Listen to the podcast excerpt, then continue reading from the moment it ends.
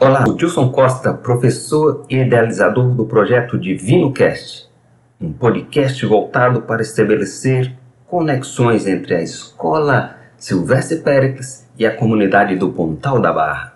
Nesta nova fase, iniciaremos com entrevistas, trazendo pessoas especiais de nossa comunidade. E para abrir este momento, convidamos o mestre Aristóbulo. Seja bem-vindo! Cristóbal Rocha de Oliveira, sou mais conhecido como Seu Tobinho. Eu sou mestre em artesanato, mais precisamente na técnica do bordado filé, filé alagoano.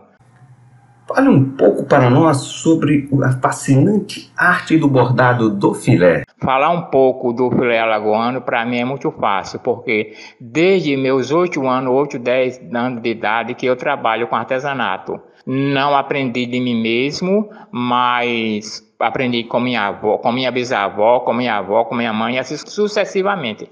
Porque é uma técnica que é passada de geração a geração. O filé é uma técnica que consiste na trama de uma rede, idêntica à rede de pescar, onde é colocado sobre um tiar e depois bordado com uma linha diferente, onde usamos como base da nossa inspiração figuras geométricas, figuras celestes e também figuras da fauna e da flora alagoana. Mestre Tobinho, quando surgiu o filé em Maceió?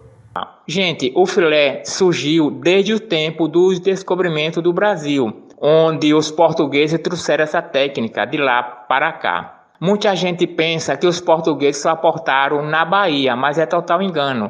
Eles aportaram em todo o litoral alagoano, principalmente aqui em Maceió, onde os portugueses nobres se fixaram, onde hoje fica o bairro de Jaraguá, o centro de Maceió, mais precisamente a Praça Sinimbu, a Igreja da Catedral e a Igreja de São Gonçalo.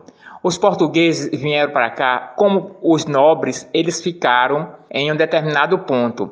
E junto com eles, eles trouxeram uma gama de pessoas, de trabalhadores, empregados dele, vassalos, que cada um, cada equipe era encarregado para um determinado trabalho.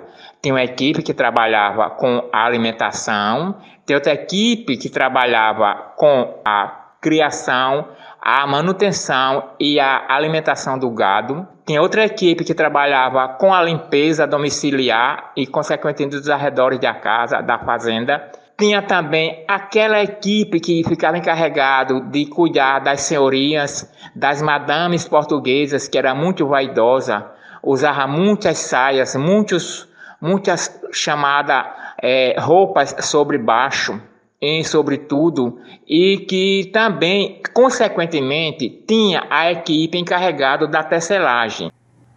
Qual foi a participação e contribuição dos portugueses na arte do filé?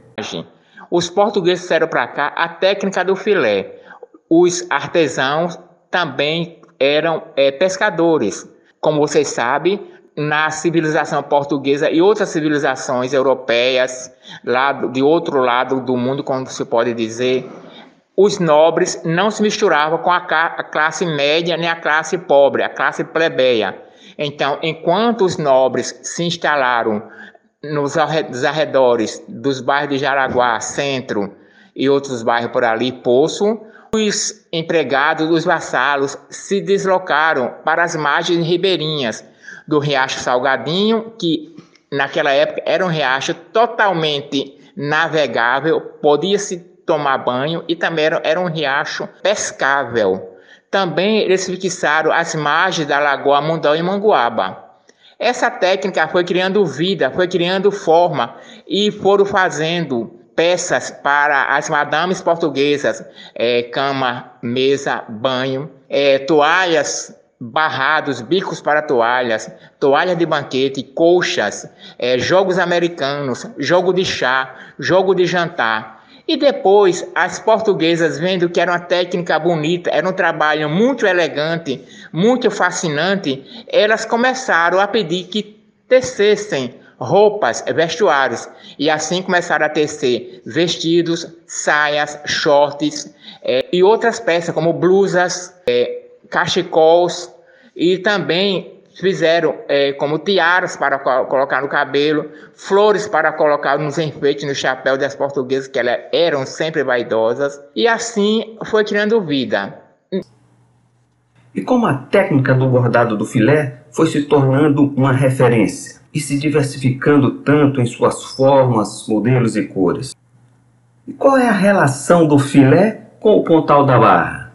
Gente, não temos a data correta de quando surgiu o filé no pontal da barra, mas sabemos que ele surgiu no pontal da barra. Essa técnica portuguesa se uniu às técnicas indígenas daqui, dos índios chucurus, e que então ele se uniu às peças de filé junto com a, a técnica de textura de pinturas, de produtos para engomar o filé, tornar ele mais é, estirado, mais maleável, de acordo com o uso da peça. E assim foi surgindo. E essa técnica passou de geração a geração. Depois, com o passar do tempo, eles viram que tinha que ser melhorado. Mestre Tobinho, por que podemos considerar o filé como um produto totalmente artesanal? Gente, o filé é uma técnica que não se usa de maneira nenhuma, nem hipótese nenhuma, é, a parte de maquinaria, a parte industrial. É um trabalho totalmente artesanal. Desde as peças, as ferramentas que trabalhamos, trabalhamos com agulha de fazer rede, que é agulha feita de madeira, também o molde, que é o, o a peça onde se determina o tamanho, a forma da malha. Também a agulha é feita em casa, onde tece o Fala um pouco sobre as influências dos portugueses e franceses na variedade de cores do bordado do filé. Os portugueses sempre gostaram da cor, das cores neutras, como o branco, o bege, o creme, o amarelo claro e também o cinza claro. Só que com o passar do tempo veio a invasão francesa no, no, litoral alagoano, onde veio a equipe de Maurício de Nassau e outros. Então os, os franceses de lá também trouxeram os seus empregados, seus vassalos, que consequentemente eram artesãos também.